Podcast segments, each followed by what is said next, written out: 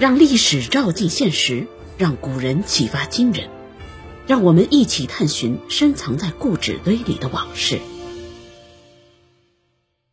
中国的侠客似乎只能在金庸的小说中看到，但很久以前，侠客是真正存在的。他们可没有降龙十八掌，也不懂什么独孤九剑，甚至有的人武功也不太出众，但他们依然是侠客。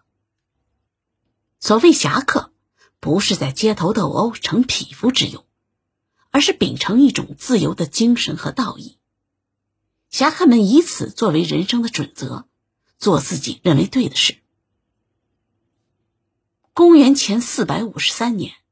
晋国四卿之一的智氏被赵、魏、韩三氏族联手所灭，土地和人口被三家瓜分。一时间，所有人都在向新主宣誓效忠，晋国也落得个名存实亡。然而，只有豫让为智伯报仇。他改名换姓后，在宫中的厕所服役，随身携带匕首。随时准备刺杀赵襄子。尽管后来他失手被抓，也坦诚直言：“我就是要杀你。”赵襄子不忍心杀义士，便将他当场释放。后来，豫让吞炭成为哑巴，浑身刷漆，变得爹娘都认不出。然后他藏在赵襄子出门的必经之路上，准备一击杀之。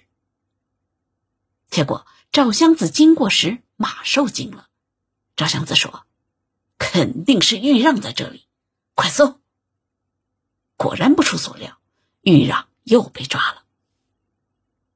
接二连三的被人刺杀，赵襄子决定杀掉豫让。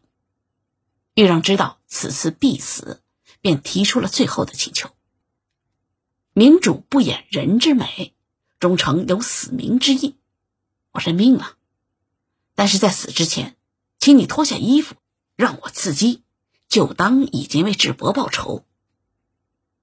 于是赵襄子脱下衣服交给豫让，豫让拔剑狠狠一击，以示给智伯报仇，然后横剑自刎。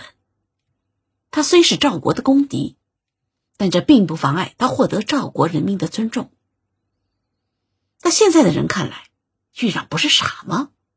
他为什么想不开要去刺杀赵襄子呢？豫让说：“士为知己者死，女为悦己者容。智伯对我有知遇之恩，如果不能为他报仇的话，我愧对自己的良心。这便是一种精神。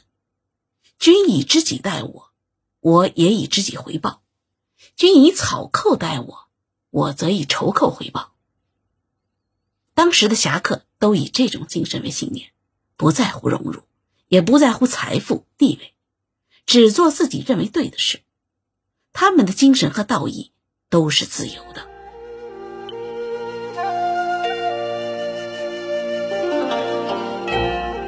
本集已播讲完毕，我是主播荣月，下集请继续收听《中国侠客行》。